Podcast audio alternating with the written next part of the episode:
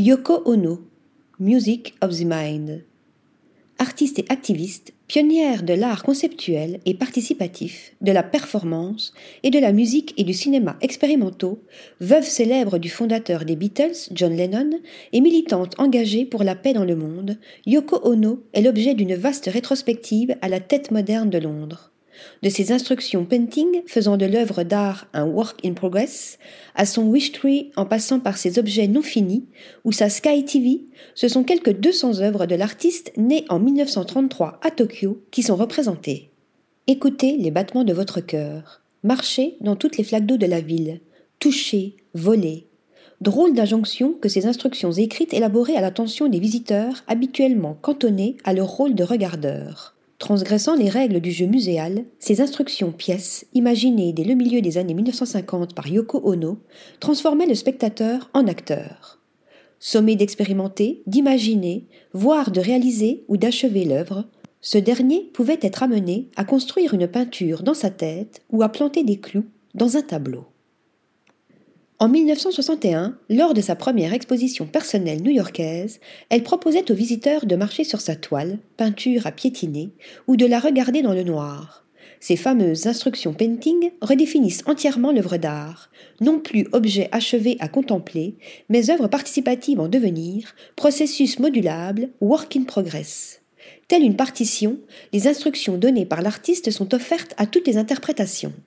Cela permet à l'œuvre d'exister sous d'infinies variations que l'artiste elle-même ne peut prévoir, expliquera Yoko Ono pour qui l'art, moins qu'une création, doit être une expérimentation et un partage.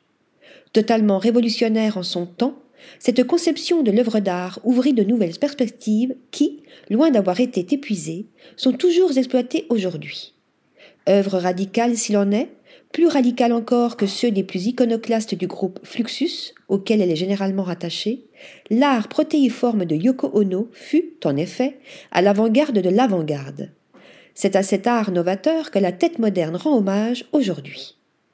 Œuvre pionnière. Parmi les œuvres phares exposées, citons Cut Piece en 1964, Agenouillé sur scène, dans la posture traditionnelle de la femme japonaise, impassible, l'artiste invitait les spectateurs à venir découper des morceaux de ses vêtements à l'aide d'une paire de ciseaux. Mettant en scène la vulnérabilité du corps, l'intimité outragée, l'exhibitionnisme, le voyeurisme et les rapports de domination et de violence dans les relations humaines, cette performance eut un grand retentissement dans le monde de l'art. En 1966, c'est sa pomme posée sur un grand socle et vouée à se décomposer jusqu'à sa possible renaissance par les graines qui fera grand bruit. De même que, la même année, son film Bottoms, qui sera censuré, consistant à filmer une succession de fesses nues en mouvement, à la place des signatures d'une pétition pour la paix, il dénote bien l'humour dont sont empreintes nombre des œuvres. Un humour toujours baigné de poésie, laissant sourdre une certaine gravité. Ainsi, des objets coupés en deux de sa Alpha Room 1967, de son jeu d'échecs tout blanc ou de sa Sky TV 1966, diffusant en direct un ciel filmé en temps réel. Article rédigé par Stéphanie Duloup.